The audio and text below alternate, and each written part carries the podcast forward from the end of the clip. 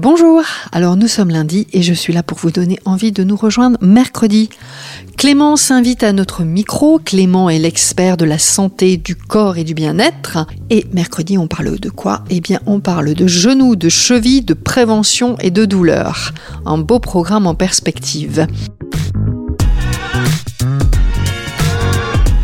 L'arthrose, bah, tout le monde en a, et tout le monde, avec l'âge qui évolue, a de l'arthrose qui augmente plus ou moins, et forcément, suivant sa génétique, suivant ce qu'on fait dans la vie, les accidents qu'on peut avoir, l'arthrose, il va évoluer de manière plus ou moins forte. Est-ce qu'il y a des solutions de prévention pour nous tous et nous toutes?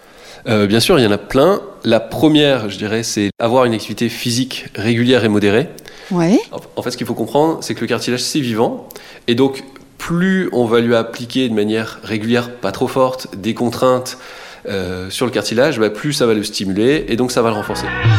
En attendant mercredi, eh bien je vous souhaite un bon démarrage de semaine. Merci.